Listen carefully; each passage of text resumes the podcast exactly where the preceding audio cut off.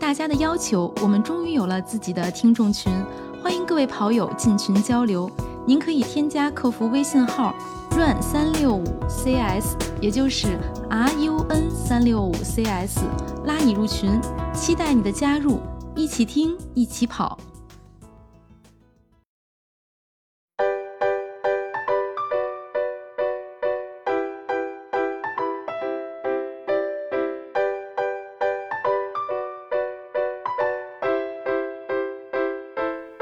大家好，欢迎收听装备说，我是南子啊，我是郭小阳。那么今天我们继续给大家带来越野跑鞋矩阵。今天我们要聊的一个是亚瑟士，一个是美津浓，另外一个是 Hoka。啊，对，是的，因为咱们还是像我上一期说的，衔接着咱们的路跑鞋那个矩阵延展下来。等于咱们路跑鞋第二期是亚瑟士、美津浓和索康尼。但是考虑到这三个品牌的款式相对比较少，所以我把索康尼临时替换成了 Hoka，让索康尼放到下面再说。然后等于就是这三款这三个品牌相对来说还是亚瑟士跟美津浓的款式比较少，Hoka 作为今天的一个主打。那咱们就按顺序来吧。首先是亚瑟士，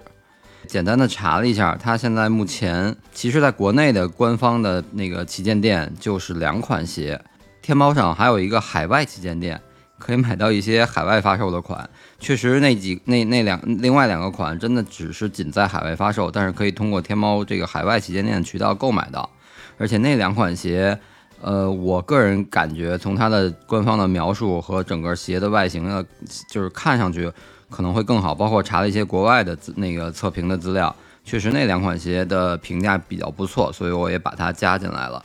等于亚瑟士这一块一共是四款鞋。首先第一款是叫 Tubuco Tubuco 九第九代，然后它的鞋，嗯，就是等于后跟内聚了 Gel 胶，然后足弓有类似于像 Kano 系列的那个 Do Max 的那个双密度支撑的那种设计，可以看作是一双稳定支撑型的越野跑鞋。然后相对来说呢，就是稳定性会比较好，但是脚感偏硬。就好像卡亚诺要比 Nubus 那个脚感要硬一点的那种感觉，所以它也是延续了卡亚诺的那种脚感，会硬一点。但是我它有一个有一个弱弱点也好，或者是短板，就是我看了一下它的那个呃天猫的旗舰店的下面的那个买家评价和京东的评价，我都看了，不少人反映它鞋面就是脚背回呃弯折的那个位置的两侧很容易破损，说是很多人都都发出那个实拍的照片。就是说没穿多久，那两侧的布就磨破了，呃，可能是跟他选择的这个鞋面的材料有一定的问题。我记得以前买鞋的时候，经常在会碰到这种情况，就是鞋的这个地方会有所磨损。但是作为一双专业的越野跑鞋来说，这个地方这么快就坏了，真的有点不应该。呃，对，但是这个这种情况，我之前在 Hoka 的一个老款的鞋上遇到过。一会儿会提一下，然后我觉得可能就是还是材料，它面料的面料它选择的问题，可能那个位置因为本身它弯折，它材料的可能不太合适，要么就是材料本身过于硬和脆了，嗯，不，嗯，弯折次数多了，每次每一次迈步都要弯折，它本身之间的呃弯折，再加上它可能面料会有一点硬，它自身之间的磨损。可能都会导导致成这种出现这种情况，但是确实这是一个问题，因为它还不是偶发。我看天猫和京东上很多人都这么评价，所以这个，但是我觉得就刨去这个问题，我看它整个中底的设计，包括大底的那个纹路设计，我觉得这双鞋作为一个就是入门也好，或者是一双就是常规的越野跑鞋，嗯，这方面就是从中底和大底的性能上还是比较合格的，应该是问题不大。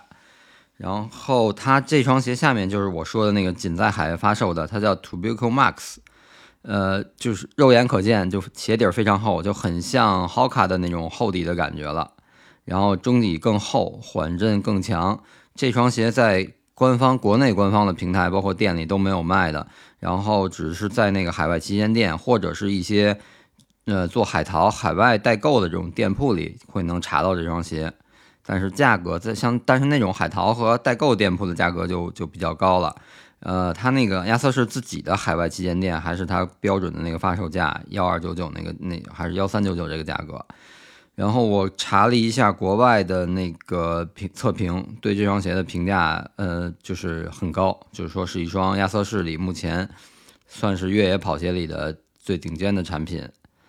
嗯，哎，这里所说的海外是指什么意思？是指针对于中国来说的海外吗？啊，对对对，相对中国来说，就是除了大陆好像没发售，但是我看一些台湾的店铺也也在做，就是也也也有也有销售。嗯，然后等于就是内地可能它没上这个款，嗯，然后嗯，网络的评价是还是不错的，但是也有一些就是对它的呃就是不太满意的点，是指的它那个鞋面，因为它这款鞋的呃鞋带是类似于萨洛蒙那种就是快速收紧的那种。呃，有反映说它那个鞋带儿会收紧之后会比较勒脚，呃，可可能是对它在鞋舌或者鞋面儿的那个填充的，或者是防止这个勒脚的这个这块设计上，可能做的稍微欠缺一点，可能鞋舌做的太薄了，所以那个鞋带儿勒紧之后的压力太大，会导致有勒脚的感觉。嗯，像这种抽紧形式的鞋带儿，嗯。很容易就把它给抽得特别紧对对对，因为它不像系的那个鞋带，多少会你手手系不会有那么大力量，但它这个锁紧之后锁就几乎不会松，一点松动的余量都没有，可能就会导致有一点紧。嗯，等于这是这款，然后嗯往下走是那个叫索诺玛，索诺玛这个款算是一个基础的款，它已经出到了第六代，之前四代五代我记得也在那个网络上见过，就旗舰店里见过。它等于是延续着一直在出的一个款，然后后跟那只 G 有胶，它就属于一个中性缓震型的，就是最基础的一个款。然后脚感呢也相对那个 Tubico 要软一点，所以我觉得它作为一个入门款还是不错的，价格也不太贵，六百多块钱。作为一个如果是亚瑟士跑鞋，一个一个拥趸或者是非常喜欢这个鞋，因为很多就是大家都说，如果你不知道买哪双鞋，你就买一双亚瑟士的鞋，肯定不会出错。这个 对对，越野鞋这样也是。如果你觉得可能像 Hoka 那种或者比较比较激进或者比较潮流的那种那种太太先锋的款式，你可能觉得怕自己适应不了，那你穿一双，或者可能你作为一个也是像我说就是刚刚入门接触那种，嗯，不太确认自己喜欢什么样的越野鞋，那买这个我觉得就不会出大错，问题不大，嗯，比较合格，嗯。然后继续是一款 Fuji Light，Fuji 这个就应该是富士山的简称吧。嗯，对，然后它这个出了一个 Light 版本，我记得老款以前店里我见过，就是没有 Light 这个这个后缀的老款，但是它现在基本上能查到的就都是 Fuji Light Two 第二代，呃，也是只在海外发售。嗯，嗯，官方的国内的旗舰店是没有，但是海外店里有，然后那些海淘的代购也是有销售。它就是很明显，鞋面很轻薄，鞋底儿也也中底也也相对薄一点，就是轻量化设计，然后中性缓震型。这个我觉得就是中短距离吧，或者入门也可以，入门基础入门那种都可以选择这双鞋。那等于亚瑟士在国内能买到的越野鞋真的还不多。嗯，对，应该是这样。而且，但是亚瑟士，呃，就是如果你进入到官方的旗舰店，你搜输入“越野鞋”这个关键词出搜索出来，它是出来好多复古的款式，就是以前的老款。它对它做，它通过鞋面的那些材质的一些变化，把它做得更复古了，做成休闲鞋的款了。所以也能感受得到，亚瑟士在中国国内路跑鞋方面的投入要比越野跑鞋大得多。嗯，对，我觉得它可能也是考虑到市场的需求和它的它的自自身的特点和特长吧，它可能把路跑鞋做好了，然后越野鞋这块儿，他觉得它可能是不是相对其他品牌缺少一点竞争力，然后他把老款做一做复刻，做成复古鞋、休闲鞋，就其那些鞋其实它的。呃，虽然这是个高科技的性能上面有一定的缺失，但是它最基础的性能还是很不错的。所以作为我觉得它那些呃复古款的鞋，我看了一下，其实作为现在来说，作为一个呃徒步鞋或者偶尔去爬爬山穿也没问题，因为它毕竟中底的还是会有聚有胶的植入，然后它大底的纹路也是非常那种粗犷的，就是抓地力也没问题。只不过可能在透气性啊，包括鞋面的轻，因为传统的鞋它还是大面积的那种皮革的拼接，比较复杂，比较笨重，所以可能就是透气性和这种灵活性上会差一点。但是徒步或者爬爬山穿那种都还没问题。嗯，嗯，对。那么这是亚瑟士，就这基本上就这样了。然后美津浓是更简单，美津浓就一款，对，那个这美津浓就是 Wave Dash，它是那个大地的意思，就是它那个名字就是大地，就是很明显，对，很明显就是一双越野鞋。这双鞋我还试穿过，呃，它等于最大的一个科技是用了它，它是跟米其林合作做了一个大底，那个大底我感觉防滑还不错，没去特别那种潮湿的环境下，就是正常的稍微有一点点。那个湿湿湿润的那种石板，或者是那种土路，我走了一下，我觉得防滑还不错。然后整个鞋我试穿的脚感是比较稳定，但是又不是特别硬的那种稳，就不是不是像徒步鞋或者登山鞋那种，呃，几乎没有缓震，然后让你觉得特稳。它是有一点柔韧软弹的感觉，但是整体下来又感觉很稳定。然后中底中底的抓地也不错，所以整个这双鞋我觉得就是。呃，中规中矩吧，没有特别突出的特点，但是又找不出，包括包裹呀，包括我试穿，跑的不太长，跑了一个就几公里，那是只是一个简单的体验。然后，嗯，整个感觉它是没有大毛病，也没有特别突出的点。然后作为一双入门级或者基础款，我觉得也还可以。哎，我记得美津浓在去年的西湖跑山赛的时候，作为赞助商，给每一个选手都送了一双鞋。啊，对，我不知道那双鞋应该不是越野跑鞋。啊，不是，不是，他送的是一个休闲款，对，偏休闲，就是跑个五公里也能跑，因为它中底那款鞋中底材料，包括中底的厚度都挺厚的，所以就是缓震有，跑个五公里啊，简单通勤一下也没问题。但是它是单独设计的一个休闲款。明白，明白，那个鞋还挺漂亮的。啊，是还挺好看。那个鞋型之前。再早半年吧，他跟悦跑圈还合作做了一个红色的限定，然后上面有一个达摩的那个图案，好像是。嗯嗯，等于美津浓现在能，之前美津浓其实还有一款也是具体名字叫叫 MUJI 还是叫什么，也是类似于富士山那么一个名有关联的名字，但是那个款后续出到七代之后，今年在去就是二一年就一直没上新。嗯，呃，现在基本也也也查不到，就是买不到太全的码，所以我就没把它列。我不知道美津浓是不是要有有变化，反正它现在主推的两个跟越野或者户外环境有关系的，就是这个 Dash 和那个呃 Rider 的 Gore-Tex 版本啊。但是那个 Gore-Tex 版本我仔细看了，它其实鞋面是用了 Gore-Tex 的防水科技。呃，但是没做一些针对越野的额外的改动和设计，然后大底上是加厚了一下鞋底的纹路，然后让你能适应一下更复杂的路况。嗯，但是我想了，我觉得它对它没法作为跑鞋。呃，不是，就是没法作为一双严格意义上的越野跑鞋，它的保护性啊，包括这个那种极致的抓地力可能还是差一点。如果真的是。嗯，可能土路小径是没问题的，或者雨雪天气那种复杂一点、稍微复杂一点的情况可以。但是真的进山的话，我觉得它缺乏一定的保护性，所以我没把它列到越野跑鞋这个矩阵里，只是在在这里提一下吧。明白，明白。那等于美津浓它越野跑鞋能列到越野跑鞋这里面的，也就是大地这一双，对吧？对对对，就这一双。看看它后面有没有新的款式出来。嗯，对，其实美津浓在。之前它还是有几双比较经典的越野跑鞋，就很很早期的那个型号我记不住了，好像是，但但是我印象特别深，是个第是已经呃迭代到第八代了那款鞋，然后鞋面有一个交叉的设计，还挺好看的。然后那双鞋还真的是作为美津浓里面比较经典的一双越野跑鞋，嗯，还是中长距离的，很多那个很早很早就是呃。特别早那两年的 T N F 有一些大神级的选手还是会穿那双鞋去去跑，这个就是还是昌平作为起点的那会儿的 T N F 吧，啊，他们会穿那款鞋。然后我开始跑步的时候，呃，一五年之后接触到一些跑鞋，然后无意间就是网上浏览看，美津浓有一款，它是通过那个运用的孙子兵法的那个那个理念设计的，它叫风林火山系列。呃，风林火山系列有有有两款鞋，也是对应的，呃，一个是偏稳定，一个是偏缓震，两个款，然后设计的还非常好看。呃，那两款鞋给我印象很深，但是那会儿已经就就不太好买了，就是基本上已经是等于一五年、一六年的时候，已经是它的第二年或者第三年，实际上相相当于它应该是一四一五的款，但是那会儿就。本身越野跑鞋也需求量不是很高，对，是的，不太好买，等于我也没买到。但是我非常喜欢那两款鞋的样子、外观。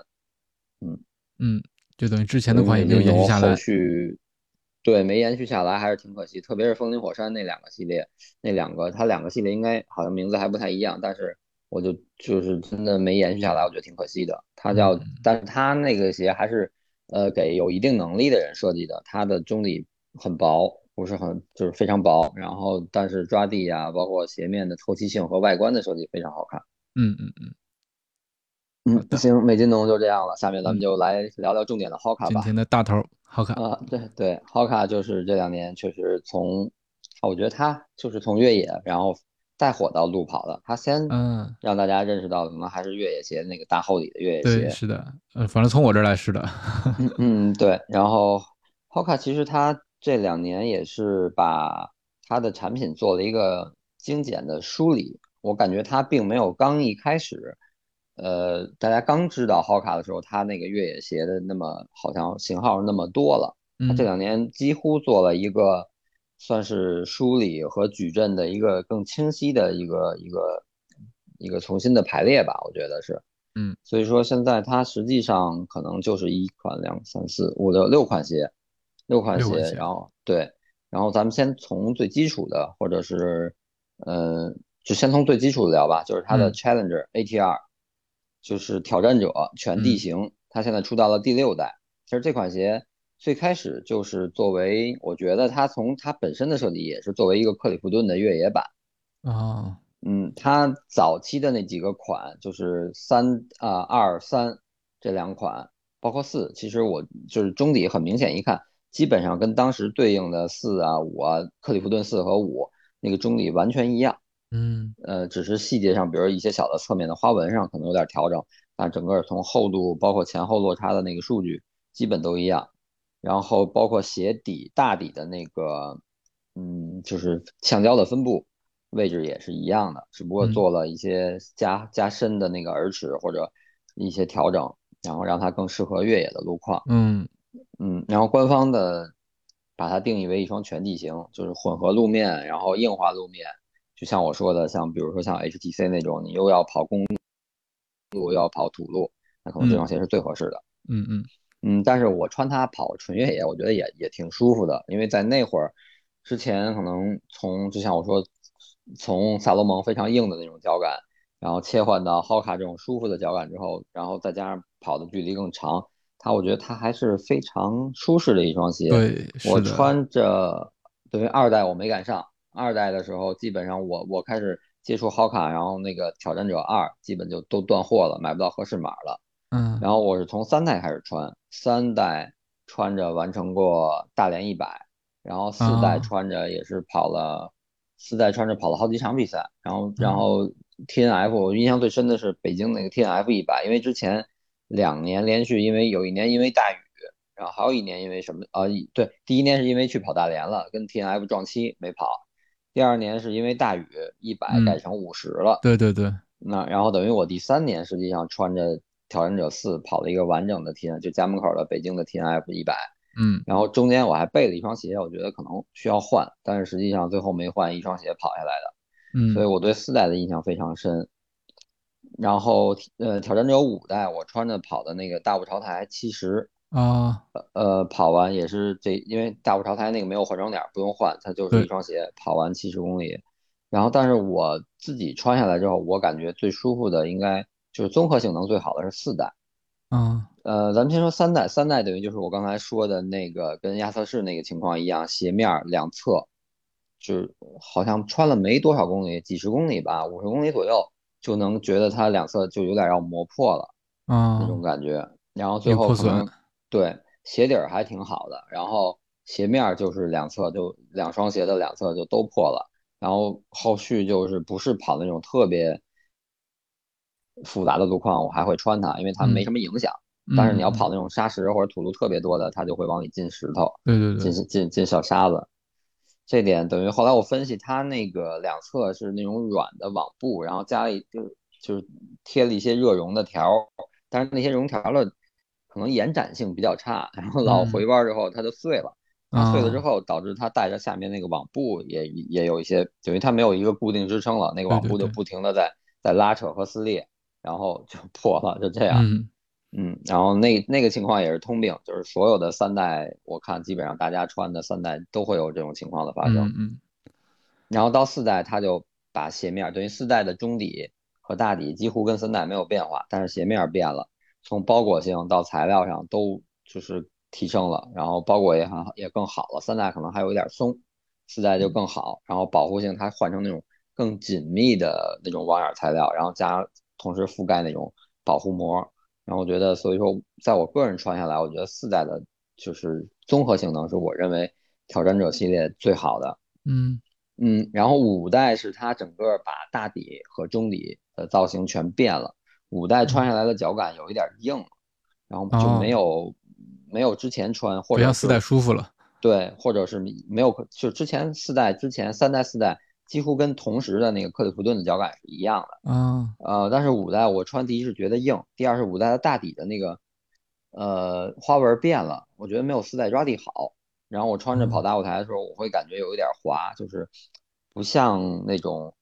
嗯四代或者三代那种更随心所欲，我想停就停，然后想想想跑就想加速就加速的那种嗯感觉。嗯那中底稍微的不是大底的感觉稍微有一点的模糊，就是有点有点黏，就是发力也不干脆，然后想停的时候、想制动刹车的时候又又不是那么马上就能停住，所以对等于这是五代最后给我的印象不太好，导致我后续又尝试了奥创的鞋，嗯嗯。嗯，瞧瞧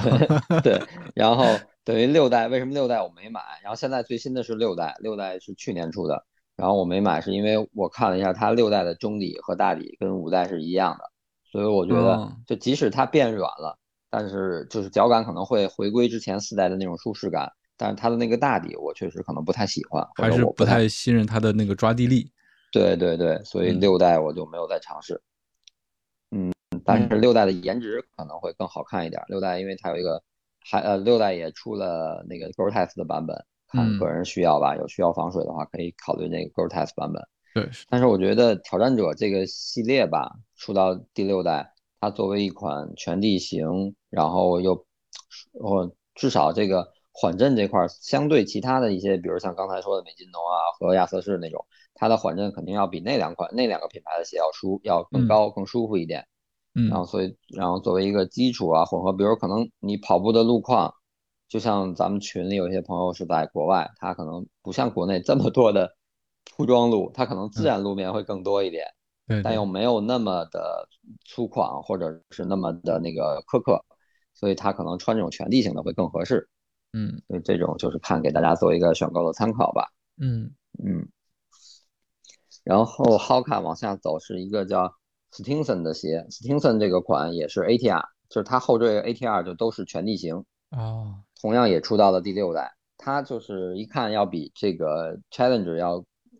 中底更厚，然后我是习惯把它看作 Bondi 的那个越野版，嗯就一看那个鞋的整个的外形和什么就很类似于 Bondi，然后中底厚厚的，鞋面也稍微更宽大一点儿，看着鞋整个的鞋要比呃 Challenger 要更大、更更大一号、更壮一点儿，啊，所以我觉得它就算是一个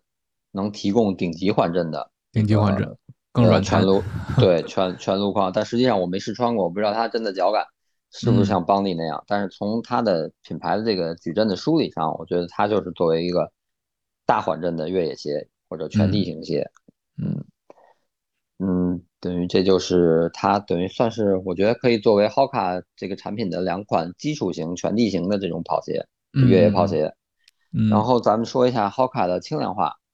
它 Hoka 等于轻量化是从呃一我想想一八呃一九年一九年它出了一个 Torrent，Torrent 嗯。一九年我穿的这双鞋跑的呃那个呃一八年应该是一八年跑的那个宁海一百，宁海一百，然后嗯，对，跑但是只跑这双鞋我只穿了前前半程前六十，穿到嗯。六十换装底之后我决定换鞋，因为我觉得缓震不够，脚有点就脚有点疼。嗯，因为它就是轻量化是吧？对，轻量化，然后中底相对薄一点，薄一点，就是嗯对，相比挑战者的那种鞋要薄一点，然嗯后竞偏竞速确实很轻，因为嗯，我记得可能是两百五十克左右，然后同呃不是两百四十克左右，然后我同码的差不多挑战者大概在两百六到两百七，稍微轻一点，然后鞋面的包裹呀，包括那个透气性都没问题，都挺好的。唯一就是可能我觉得，因为它的那个呃好卡，因为没有其他的特殊的那种中底科技，它就是因为因为穿多了会有一定的衰减。它本身中底相对薄一点，然后我又跑了六十公里之后，我就觉得确实脚有点有点硌脚，有点疼了，嗯，所以换鞋了。那但是它的，我觉得 Torrent 这双鞋的优势，除了轻量化之外，它就是抓地力非常好。啊，它的那个大底的设计是是全新的，就不像在这双鞋之前没有类似的这种设计的款式。但是它整个做了一个全新的设计的大底，它的抓地力非常好。嗯，等于 Torrent 也是出了两代，去年出到第二代，第二代中底跟外底没变化，鞋面稍微做了一些修改，就是可以说脚感基本上是一样的。然后今年对，就是二一年的最呃年中吧，开始出了一叫 Zeno 的款，然后我我是把它可以看作是 Torrent 升级，然后这个 Zeno 的款等于嗯最简单，我看一双鞋怎么看它俩是不是类似，就是鞋面然后中底，因为它们俩的中底做的厚度基本差不多，然后包括前后的落差也都是四毫米的这个落差，所以我觉得它们嗯可以看作是同一类型。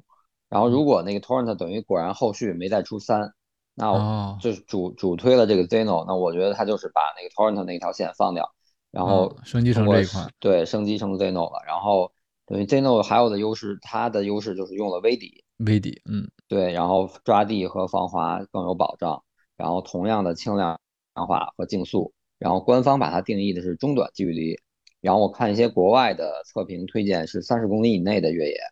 呃，越野比赛。选择这款鞋，但是我觉得，呃，以这个 Hoka 的这个这个基础来说，我觉得这双鞋穿五十公里的这个也没问题，嗯，就是应该是五十公里之内都没问题，嗯，然后这双鞋反正身边也确实有朋友入手，看他们穿的还就穿着的概率还挺高的，嗯，呃，应该是一双不错的。不过这双鞋现在呃国内的店铺就旗舰店，呃没有没货，都是海淘的渠道。不知道今年他们会不会，因为这双鞋确实，我觉得网络上的评价，就国内和国外的评价都还不错，所以不知道他们今年会不会把这双鞋引进过来。嗯嗯嗯，那等于说这双鞋在国内跑五十公里其实应该是没有问题的，而且比较轻量，对，还是微底。对，嗯，我觉得这双鞋其实我还是挺挺挺期待这双鞋能进到国内吧，能能有一个和正式的销售渠道。这双鞋，而且。呃，希望它后续看也能继续往往后续再发展，看它更新啊和升级啊，做出一些，就等于相当于在中短距离或者轻量化竞速这块，h 卡有一个比较优秀的产品。对，是的，是的，希望能这样。嗯嗯嗯，看上去也比较吸引人。对，等于这两双鞋就算是 Hoka 的轻量化竞速产品。嗯嗯，然后下面聊一下，有它两双就算是比较全能的。产品那就是这个飞速羚羊 Speed Goat，这个我相信这个太熟悉了。这个咱咱们一进山看脚底下踩的 全都是这一双，对，只是不同的颜色而已。对，我相信大部分跑越野就就就是这嗯怎么说入坑越野的吧，朋友都应该是会多多少少可能会拥有过这双鞋，不管是几代吧，反正应该是都有。嗯嗯，然后它现在等于出到四代，我个人是穿过一代跟三代。哦，那咱俩正好，我是穿过二代和四代。啊，对，一代跟三代，四代我是简单试了一下，因为那个尺码不太合适，等于最后没买。而且你转到其他阵营了，对吧？对对对对 对，等于就是微底，然后防滑，嗯，这个都是最基础的。我觉得很多人看这个快羊，看中快羊，可能也是因为它有微底的加持。对，微底，它这个防滑性确实不错。嗯，对。然后官方给它的定义就是一个。技术路况非常适合技术路况，但我觉得它可能更更全能。即使不是技术路况，嗯，就是正正常正规的，像国内这种越野的比赛设置，可能防也有防火道，也有在城市里面穿梭，然后然后陡上陡下都会有。反正目前在国内这些越野赛道里看穿快羊的还是非常多，所以也从侧面能证明它比较全能，而且它本身中底厚度的设置。就是中长距离百公里穿这双鞋也没问题。啊，是的，我是那年跑宁海的时候，应该就是快阳，整个一百公里下来，中间也没有换鞋。嗯，那我觉得没必要换鞋。对对，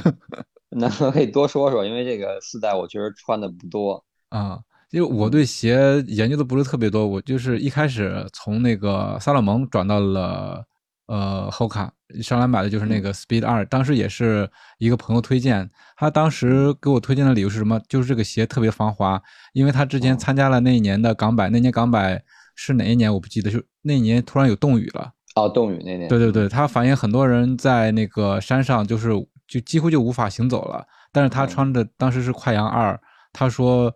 他都没有感觉那种滑，我说这么神奇吗？对他当时就跟我推荐的话，说是他这个防滑应该是特别好的，所以我就买了那个。当时应该是二，我拿到之后，我的第一感觉就是实在是太舒服了，那个大软底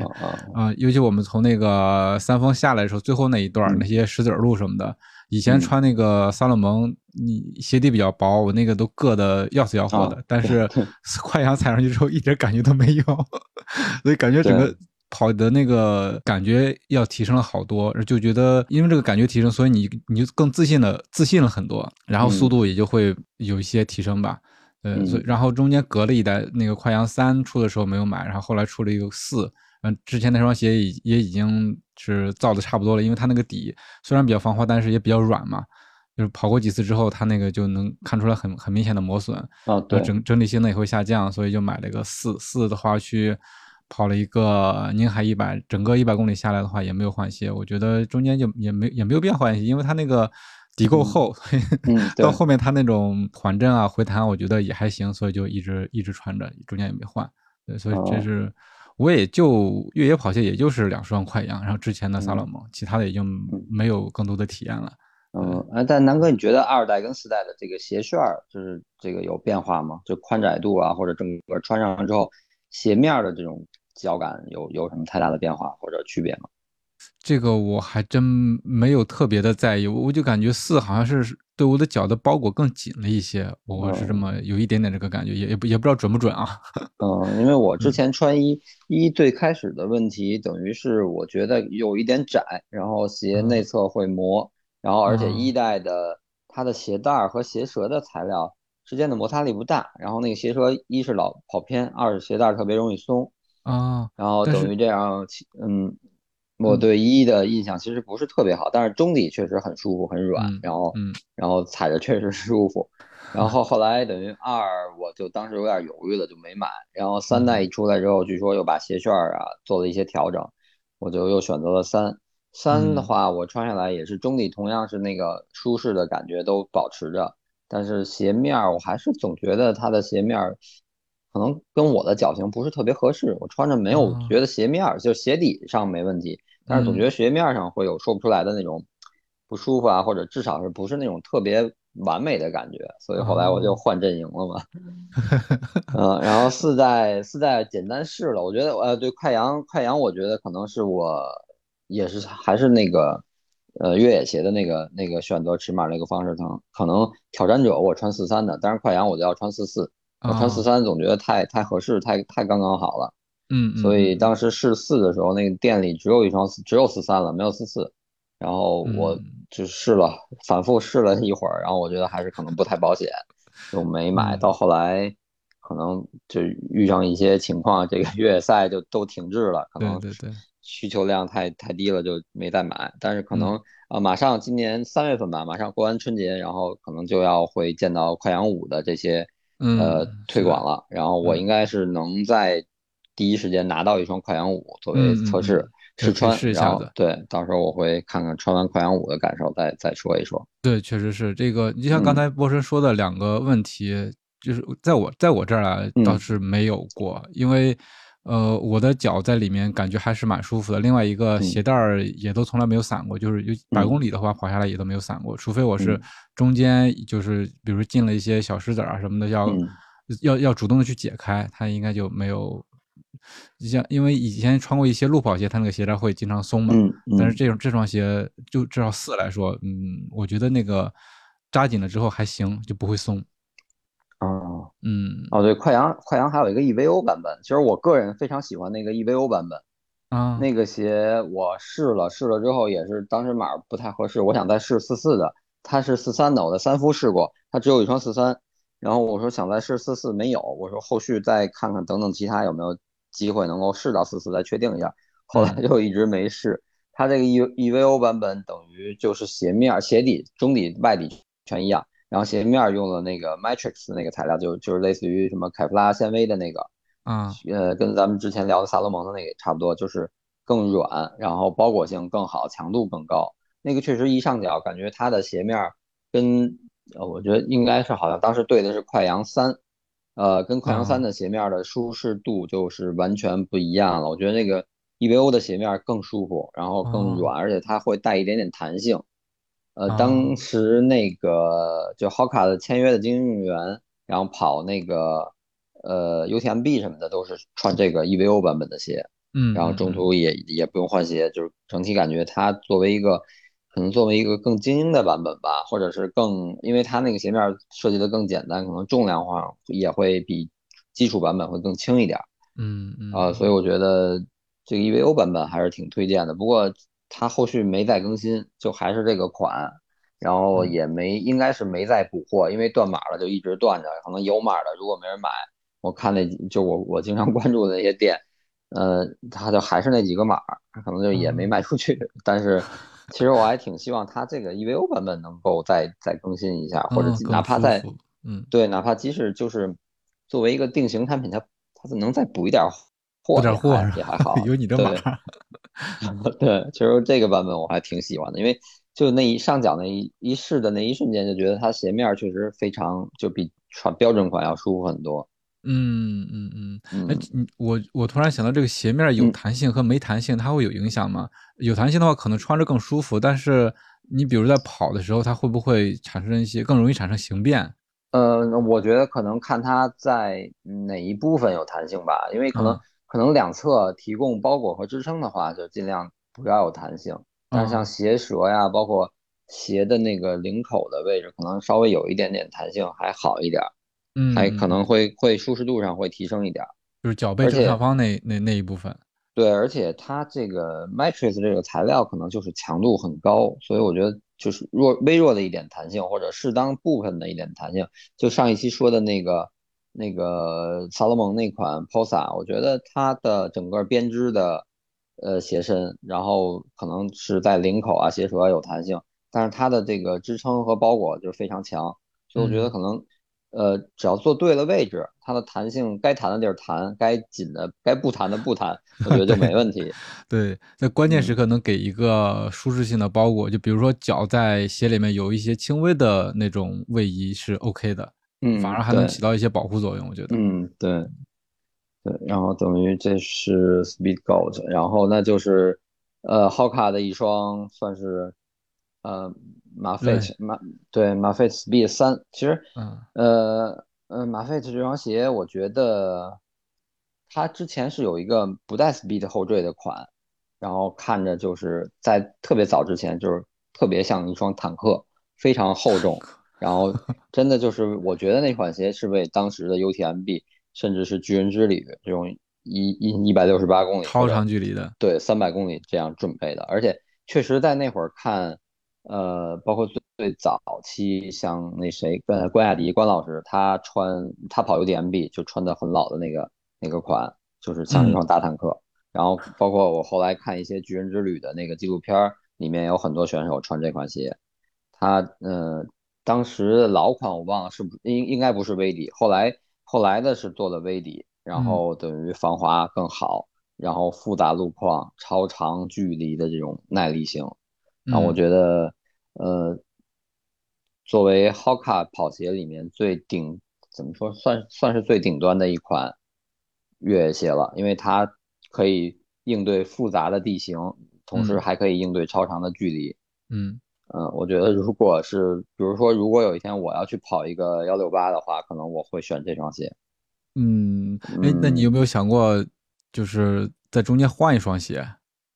呃，也想过，但是这种换鞋这个事儿，我觉得后来一开始的感觉可能是考虑一双鞋或者脚感的问题。嗯。但是后来我跑过这两年跑过这些比赛，我觉得如果可以不换，就尽量是不要换。嗯。因为你已经适应了一双鞋的脚感。呃，中途你再去换一双新的鞋，可能从感觉上会有要需要一个重新适应的过程吧。嗯，也也说不太，我觉得还是完全凭自人个人的感觉，可能会备一双鞋，以防万一，比如说突然进水湿了，或者是比如踩到哪儿把鞋不就是割撕破了、割裂了，然后备一双鞋，防止意外情况。对，但是可能如果这双鞋，比如跑到换装点的时候，它没有任何问题，也没有什么不舒服，那我可能也不会换。嗯，对，是的，是的，换鞋你还得重新再去适应。其实最早的 T N F 五十公里的时候，它也有一个换装点，也可以换鞋的。哦，我当时其实是我当时还是穿的那个萨洛蒙。就是前面的二十五公里，我已经完全受不了它了，然后把它换掉了，换了一双路跑鞋，完成了后面的比赛。然后，然后后来发现的话，其实五十公里的都没有换装点了，就是不会给你换鞋了。嗯，现在有换装点的是应该是五十公里以上才会有。对，一般就是一百，像像那个呃七十左右的也应该不会有换装点了。对，是，所以说现在也也也说明现在的越野跑鞋其实这个性能可以达到了。你完成一场七十公里甚至一百公里的比赛都是没问题的。对对对，哦，这个呃马法特同样也是有 EVO 版本，然后 EVO 版本也是用了那个 Matrix 的材料的鞋面，等于就是它的两侧其实就是我我刚又看了一下，它两侧的包裹是非常就是强力的，没有弹性，它可能就是在鞋头和鞋面上做了一点这个有弹性的材料，然后等于保证大家这个怎么说更舒适吧？我觉得可能。反正我个人对这个 EVO 版本，我觉得它还是在舒适性和包裹性上的做了一点提升。嗯，然后同样，它因为它这个材料强度大，它可能能做得更轻薄，这样重量上也能有一定的减少。嗯嗯，做一些更优化。嗯嗯，哎，那波神觉得觉得 Hoka 这几双鞋的重量怎么样呢？因为我只穿过快羊啊，就是到在我看来，快羊它虽然很厚，看着底很厚，但是它整整体的感觉倒还是挺轻的。我不知道相比其他款是什么个情况。相比其他款式，我觉得其实其实挺逗的，因为快羊这个鞋，它官方介绍就是呃比较全能，然后也也提到了轻量化。我记得四代没提这个词儿，但是二代或者三代的时候提到轻量化这种词儿了。嗯，但是实际上它的重量并不轻，它也三百多克，三百多克。然后相比挑战者，它比挑战者要重，可能还是因为它用了微底的情况，因为。看了看它，除了中底厚度，其实其实 Hoka 的这个中底的厚度并不沉，因为它是做的那个 EVA 的超轻的发泡，然后对那么软，它一定是密度不是很高的，所以它它的重量是很好控制的。但是实际上它可能快羊重就重在它整个鞋底的那个微底橡胶，因为橡胶橡胶是密度比较高，它的重量会比较大。所以我觉得，呃，其实如果你要把这几双鞋摆在一起排。快羊肯定不是最轻的那种，就是就是在同样，比如说快羊和挑战者放在一起比，应该是挑战者更轻。挑战者我记得可能呃两百七八吧，快羊就得三百出头了，大概是这样。所以，但是实际上在越野鞋这块，我觉得三百克对三百克左右的话，真的就就比如你是三百一和三百二，还有两百七八，可能差距不是特别大。对，你要像。那个 Toronto 和 Zeno 那个可能两百五六，那是明显能轻一点儿。嗯嗯嗯。但是同样你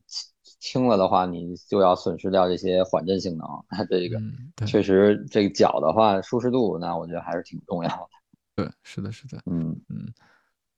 嗯，基本上浩卡等于就是这六款鞋，它沿嗯嗯全面覆盖了它的这个全地形基础和入门这种款式，然后还有。轻量竞速的款，包括长距离比较全能，或者是超长距离这种复杂路况。你像包括那个马法特，它也是微底，快羊也是微底，两个微底，然后又两个都是厚底，然后针对包括它的那个耳齿的设计都是针对技术路况的。所以中距离和长距离，比如一百公里左右的，呃，七十啊到一百二啊这种距离。那你可能快羊就足够了，但是一百公里以上，或者可能有的人就喜欢舒服一点的脚感，